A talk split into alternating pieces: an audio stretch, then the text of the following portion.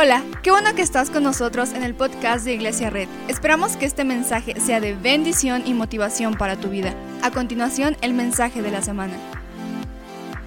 Jeremías 1 del 4 al 8. Quiero que veas esto. Dice, la palabra del Señor vino a mí. Y, y dice, antes de formarte en el vientre, ya te había elegido antes de que nacieras yo te había apartado, te había nombrado profeta para las naciones.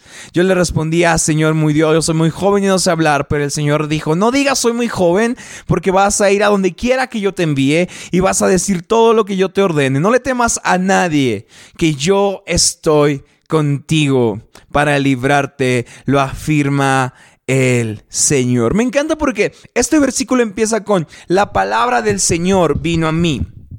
Y cada que, cada que en la Biblia se habla de que la palabra del Señor viene, significa que las cosas son hechas. La, la, frase, la palabra del Señor viene o la palabra del Señor dice así, significa que las cosas son hechas. Cuando tú veas en la Biblia algo que dice la palabra del Señor, significa que va a realizarse, que es una orden cumplida. Porque cuando Dios da una palabra, las cosas no esperan a su cumplimiento. Dios dijo que haya luz y hubo luz. Dios dijo que, que haya eh, que se separen la, luz y las tinieblas y, las luz y la luz y las tinieblas se separaron. Entonces, cuando este versículo dice la palabra del Señor vino a mí, significa que el Señor habló con autoridad para que esto sucediera. Y me encanta que en este versículo no se habla de que sucede algo o de que se crea un milagro o de que dice, no dice la palabra del Señor me dijo que era sano o, no dice la palabra del Señor me dijo que sería rico, sino dice algo aún más fuerte y aún más grande que me dijo, yo te he elegido. Entonces el profeta Jeremías en este momento recibe una palabra del Señor y Dios le dice, yo te he elegido. Definitivamente no podemos ponernos en el, lugar del profeta Jeremías, ¿verdad? O sea, no somos Jeremías. Pero sí nos enseña varias cosas acerca de cómo Dios escoge a quienes ama. Entonces, cuando la palabra del Señor dice haya luz, hay luz. Cuando dice que haya mar, hubo mar. Y cuando dice yo te he elegido, es porque Dios te ha elegido. Y dice, antes de que nacieras, yo te he apartado. La mayoría de nosotros vamos por la vida esperando que alguien nos elija. Vamos, vamos por la vida como, como en este concurso de La Voz México, ¿verdad? Donde estamos haciendo nuestro, nuestro talento, donde estamos cantando y está el hermano Carlos Rivera, ¿verdad? De juez, amén. Y entonces estamos, estamos ah, esperando que se voltee, ¿verdad? Y hacemos nuestro show, hacemos, tenemos nuestra vida, hacemos nuestro, nuestra presentación. Entonces ya sabes cómo funciona, ¿verdad? Están cuatro jueces volteados, todos están haciendo cara de nada, como, que no canta bien y, y al final con, con, un poco de dramatismo apachurran un botón y el juez se voltea y todos gritan, porque este juez, que este, que este juez apachurra el botón significa que él te ha elegido. Y la mayoría de personas nos elige de acuerdo a lo que tenemos, ¿verdad? Alguien, alguien te hizo amigo por lo que tienes. Alguien se hizo amigo tuyo por lo que eras, porque manejabas un buen coche, porque, porque les pasabas la tarea. Entonces das tu presentación, das tu performance y entonces después de eso te eligen.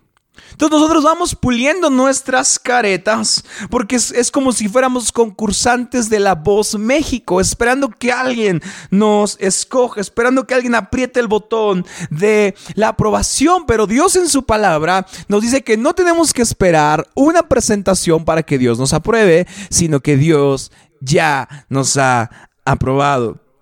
Entonces todos nos hemos puesto esos jueces, ¿verdad? Quizá es nuestra familia, quizás son nuestros padres. En mi caso, quizás es la iglesia. La misma iglesia está esperando que haga algo y me diga, ahora sí te apruebo, pastor, ahora te desapruebo, pastor. Entonces vamos por la vida esperando que nos aprueben. Y esos jueces varían de persona en persona, esos jueces varían de persona en persona. Algunos tienen a sus padres en una silla, algunos tienen a la persona que quieren que sea el amor de su vida, algunos tienen un, viejo amor, un viejo, eh, un viejo problema, algunos tienen algo y solo están esperando que podamos ser elegidos. Y por eso, por eso pulimos nuestras caretas, porque nuestros padres están en una silla y queremos que nos aprueben. Hay gente que ha vivido tanto tiempo esperando que sus padres lo aprueben. Hay gente que ha esperado tanto tiempo que una persona que los ame los apruebe. Hay gente que está esperando que sus vecinos los aprueben y solamente estamos esperando con ansias que alguien apriete el botón y nos diga te quiero en mi equipo porque no nos sentimos aprobados. Y cuando la vida, no, cuando estos jueces no nos hacen sentir aprobados, y, a, veces en, este, en esta vida, a veces nos aprueban, pero aún así quieren que cambie nuestra, que cambiemos cosas en nuestra vida, ¿verdad? Cuánta gente ha querido aprobarnos, pero nos ha dicho, pero cambia esto, pero, pero, pero que no te gusta el café, pero, pero, eh, pero que no leas esos, esos, esas cosas. Entonces, siempre, aún la gente cuando nos aprueba quiere cambiar cosas de nuestra vida. Es por eso que vamos puliendo nuestras caretas, porque para que vean que no soy malo, para que vean que no soy enojón, para que vean que no soy rudo, para que vean que soy rico, para que vean que tengo más, para que vean, para que vean que, que, puedo hacer las cosas, para que vean que soy un elegido, para que vean que soy un profeta, para que vean que puedo hacer las cosas. Pero el versículo de Jeremías es tan impactante porque dice que desde antes del vientre de su madre Dios había escogido a Jeremías. Jeremías no tuvo que hacer una presentación, Jeremías no tuvo que cantar una canción Jeremías no tuvo que decir cómo iba a ser su vida. Dios desde antes de su nacimiento ya había apretado el botón y había dicho, te elijo, te quiero, te necesito, te he apartado y te he nombrado algo para las naciones. Porque cuando la gente nos aprueba, quiere borrar nuestra personalidad. Pero cuando Dios nos aprueba, Dios usa personas, no quiere borrar su personalidad, sino quiere que esa personalidad de la persona sea santificada para lo que Dios quiere hacer. Ahora, esto quiero decirte algo rápidamente, como un paréntesis. Que Dios te haya elegido no significa que todos los errores que has cometido tienen un propósito. Porque nos encanta decir como, como, ah, es el propósito de Dios, ¿verdad? Es como, ah, es que la regaste. Sí, sí, es que era el propósito de Dios que la regara. No, no, no, no, no. Eso quiero que sepas algo. tenemos esa, esa cultura como de todo funciona a bien de aquellos que lo aman, ¿verdad? Pero eh, ayer mi amigo Yasaya Hansen subía, eh, subía una, una, historia que decía todo funciona para bien a alguien que usa un versículo fuera de contexto. Sí, o sea, todo podemos lograr a quien usa, todo, todo, lo puede en Cristo que me fortalece aquel que usa un versículo fuera de contexto. Entonces, quiero decirte esto, que Dios te haya elegido no significa no significa que, tus, todos tus errores y tus fallas están bien o que están en el camino. Significa que Dios quiere usar tu personalidad para que puedas ser alguien en esta vida. Y no sé cuántos años tengas, quizás seas joven o adulto, pero quiero decirte esto, tu grandeza viene antes de que nacieras. Tu grandeza no es cuánto tienes en el banco. Tu grandeza no es qué coche manejas. Tu grandeza no es eso. Tu grandeza es desde antes de que nacieras. Por eso a mí, en lo personal, me molesta mucho cuando alguien, alguien, me, alguien me quiere decir cuánto diezma o quiere poner su nombre para que digan, oh, diezmo, porque quieren decir como, hey, pastor, ve, ve qué grande soy. Acéptame un desayunito, acéptame que tú y yo platiquemos. Es como, tu grandeza viene desde antes de que nacieras. No importa si tienes un peso o un millón de pesos pesos en el banco. Tu grandeza, Dios te ha elegido desde antes de que tú nacieras. Tu grandeza viene, déjame decirte esto, tu grandeza viene desde antes de que nacieras. Ahora, esta información no es para que digas, wow, qué genial soy, soy grande desde antes de que naciera. No, esta información es para que sepas que la voluntad de Dios debe alinearse a tu vida para que puedas cumplir lo que Dios ha destinado para ti. Entonces hay cuatro áreas en las que no nos sentimos aprobados. Te los voy a decir rápidamente. Hay cuatro áreas. La primera es nuestras inseguridades. ¿Cuántos les da inseguridad que sus orejas son muy grandes? Yo digo amén. ¿Cuántos les dan inseguridades de que son un poco gorditos? ¿Verdad? ¿Cuántos les dan inseguridades de que son muy chaparritos? ¿Cuántos les da inseguridad de que son morenitos? ¿Cuántos les da inseguridad de que no tienen los, unos buenos tenis o los tenis de moda? ¿Cuántos les da inseguridad eso? Y mira, cuando tu inseguridad es más grande que tu grandeza, le estás haciendo más caso al enemigo que a Dios. Cuando tu inseguridad es más grande que tu grandeza, no le estás haciendo caso a Dios, le estás haciendo caso al enemigo, porque el enemigo te está venciendo en el juego de las inseguridades. Sabes, yo batallo mucho con ser inseguro. En esta temporada ah, veo que pastores están haciendo lo contrario, están llamando a la gente a reunirse y, me da inseguridades como, oh rayos, tengo que hacer lo mismo, ah, ah, así es el camino. No, pero, pero después me acuerdo que su palabra dice que desde antes de mi presentación, desde antes de mi performance, desde, desde antes de mi desempeño, Dios ya me había elegido. Entonces mis seguridades se quedan en el piso. Eh, a veces no hacemos comunidad por nuestras inseguridades. A, veces no hacemos amistad por nuestras inseguridades. Y, a veces queremos que nos apruebe alguien, ¿verdad? Incluso, incluso a, veces las hacemos nuestras inseguridades más grandes, ¿verdad? Para que la gente como que vea que es chistoso, como que nos da risa. Pero la realidad es que nos duele que la gente vea esa inseguridad en mí. Pero cuando yo le hago caso más a mi inseguridad que a la grandeza que Dios depositó en mí, le estoy haciendo más caso al enemigo. La otra es el enemigo nos gana en nuestros miedos. ¿Cuál es tu miedo más grande? En esta temporada, ¿cuál es tu miedo más grande? ¿Cuál es tu miedo más grande? ¿Cuál ha sido tu miedo más grande desde niño? ¿Que tu matrimonio fracase porque viste algo con tus papás? ¿Cuál es tu matrimonio más grande desde, desde niño? ¿Que no puedas comprar el coche de tus sueños? ¿Que no puedas comprar la casa de tus sueños? ¿Que, ¿Cuál es el miedo más grande que tienes? Papá, mamá, ¿cuál es el miedo más grande que tienes? Si tú eres o abuelito, abuelita, ¿cuál es el, miedo más grande que tienes? Eh, eh, o joven de 20, 30, 35 años, 40 años, ¿cuál es el miedo más grande? Ah, eh, que no te cases, ¿verdad? Hablaba con mis amigos de que está bien raro ese miedo que nos inculcaron desde la iglesia. O sea, como, como que tienes que casarte bien joven, porque si no, ya no estás en el plan de Dios. Ese es tu miedo más grande. Tu miedo, por ejemplo, uno de mis miedos más grandes, no tener hijos. Ese es uno de mis miedos más grandes, porque yo quiero niños que anden jugando con un molino de café y que anden aventando granos de café por todos lados. mi miedo más grande es eso. Pero cuando yo le hago caso, más caso a lo que el enemigo dice de mí, no lo que Dios dice de mí, entonces mis miedos me vencen.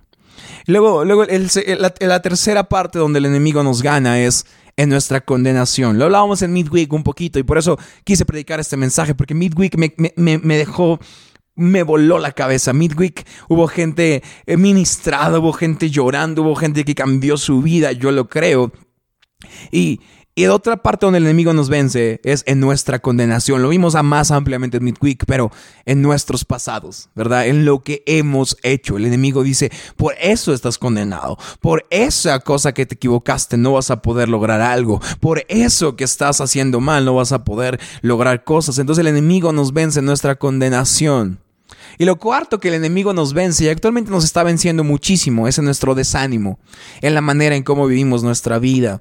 Hemos, algunos de nosotros, hay momentos en la vida en que hemos perdido el sentido de vivir. Y no me refiero a que queremos perder la vida, pero no tenemos un lugar a donde ir, no tenemos un camino por el cual ir, no tenemos un lugar por el cual queremos avanzar. Y cuando, y cuando el enemigo vence nuestra alegría, cuando el enemigo rompe nuestro desánimo, Dios nos está no estamos haciéndole caso a Dios. Dios está diciendo como, hey, hazme caso. Yo quiero decirte algo. Entonces, hoy, hoy quiero decirte cuatro confesiones y espero que vayas corriendo y las apuntes, porque esas cuatro confesiones para este año te van a ayudar a, a que el enemigo pueda dejar de ser tu botón de aprobación y pueda saber que Dios es el botón de aprobación. Primero, cuando el enemigo quiere vencernos en nuestras inseguridades, Dios dice, aquí estoy. Cuando, cuando, cuando somos pequeños para enfrentar a Goliat, Dios dice, yo aquí estoy a tu lado. ¿Verdad? David le decía, a Goliat le decía a David, tú vienes conmigo, a mí con piedras y palos. Y David le decía, no, yo vengo en el nombre del Señor, porque su inseguridad era ser chiquito, su inseguridad era que sí, iba con, un, con una onda nada más, ¿verdad? Pero cuando sus inseguridades se hacen más grandes. La confesión que nos, nos, salva de que nuestra inseguridad sea grande es la confesión que dice que Dios está aquí. Hoy Dios te dice esto. Dios dice, aquí estoy. Dios estoy contigo en este momento. Estoy a tu lado. Donde sea que estés, estoy contigo. Luego tenemos el problema de nuestros miedos. Y la confesión que vence nuestros miedos es la confesión que dice, Dios hará. Dios dice, Él hará. Él hará algo. ¿Qué tienes miedo de no lograr algo? Dios hará algo. ¿Qué tienes miedo de no lograr un coche? Dios hará. No que logres un coche, sino que seas bendecido. ¿Cuál es tu miedo? Que, que, que, no puedas tener hijos. Dios dice que tendrás descendencia. Dios hará en el futuro. Nuestros miedos son vencidos por la confesión que dice Dios hará. Y el tercer miedo es el miedo de nuestra condenación, de nuestro pasado. Y me encanta porque si Dios dice Él hará, también dice yo ya he hecho diciéndonos que aún en el pasado Dios ya ha vencido, que aún en cosas que están en la antigüedad Dios las ha vencido. ¿A qué le tienes miedo del pasado? ¿Qué te condena del pasado? Dios ya lo ha vencido. Dios ha vencido cualquier problema. Dios puede recomponer tu vida para que tú puedas seguir porque tu grandeza es más fuerte, más grande. Tu grandeza es de antes de que tú, desde que tú nacieras. Y, la, y cuando, cuando estamos desanimados, Dios dice esto, Dios dice, yo puedo.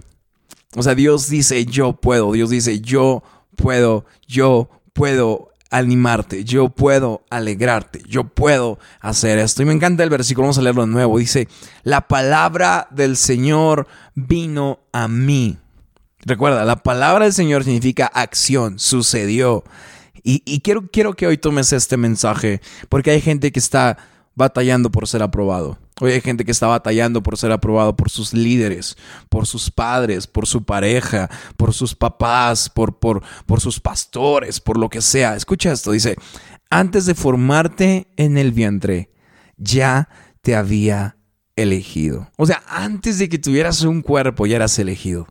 Antes de que le metieras 10 hamburguesas cada día y engordaras, Dios ya te había elegido antes de que escogieras ese corte de pelo, antes de que, te, antes de que tuvieras esos tatuajes, antes de que decidieras ese estilo de vida, Dios ya te había elegido y se te había nombrado profeta para las naciones. Bueno, esa es palabra para Jeremías, ¿verdad? Aquí no estamos colando con Jeremías, ¿verdad? Dice, ah, te había nombrado, ya te había apartado Ah, te había nombrado profeta para las naciones. Yo le respondí, ah, Señor mi Dios, soy muy joven y no sé hablar. Pero el Señor me dijo, no digas soy muy joven. O sea, no digas, esta es mi inseguridad, este es mi miedo. No digas eso, porque vas a ir a donde quiera que yo te envíe, vas a decir todo lo que yo te ordene. No le temas a nadie, que yo soy contigo para liberarte. Y lo dice otra vez, lo afirma el Señor. Date cuenta como dos veces le dice la palabra del Señor y lo afirma el Señor. Entonces, estas cuatro confesiones nos van a ayudar no a tener una vida como animada, ¿verdad? Como estos videos motivacionales que, que te dicen, querido, vas a estar bien. no, no, no. Sino esas confesiones son confesiones que nos dicen, Dios acá está con nosotros. Dios hará algo. Dios ya ha hecho algo. Y Dios dice que Él puede, aún en medio de mi situación. Y quiero que veas Isaías 55, 3. Porque este versículo me encanta. Dice, presten atención y vengan a mí. Escúchenme y vivirán haré con ustedes un pacto eterno, conforme, a mi constante amor por David. O sea, la elección que Dios hizo por nosotros es eterna. Mientras que nosotros no rompamos el pacto, la elección que Dios ha hecho con nosotros es eterna. Está constante y está presente en todo el tiempo. Entonces, apunta a estas confesiones. Dios dice aquí estoy, Dios dice Él hará, Dios dice ya lo ha hecho, Dios dice yo puedo. Y cada que quieras aprobación de algo, cada que tu miedo te condene, cada que tus inseguridades te condenen, cada que tu pasado te condene, cada que tu desánimo te condene, di, voltea al cielo, voltea tus miedos, voltea tus inseguridades y dile, mi Dios dice que está conmigo, mi Dios dice que Él hará milagros, mi Dios dice que ya ha hecho algo en el pasado y mi Dios dice que Él puede vencer cualquier situación que esté en mi contra. Iglesia, los amamos mucho. Quiero que terminemos este momento con una oración y si hay alguien en su casa que este mensaje le llegó de manera especial, puedes dejarlo aquí en los comentarios donde hoy voy, voy a ver los comentarios. Puedes dejarlo ahí en los comentarios donde puedes decir, hey, necesito oración, hey, necesito que me ayuden en esto.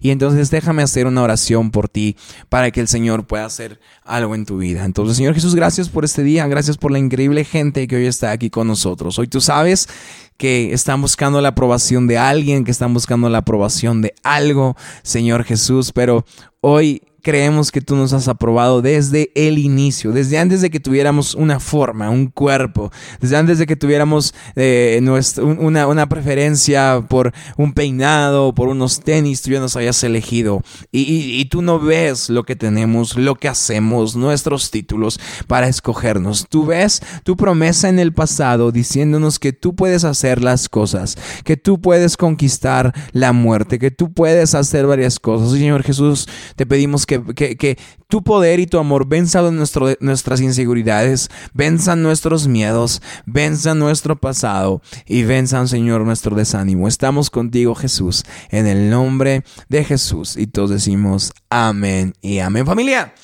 Qué chido, dame aplauso, no te puedo ver, pero sé que estás aplaudiendo así, machín, si alguien está llorando, también te mandamos un abrazo, eres parte de la familia, qué chido que Dios actúa de esa manera en tu vida.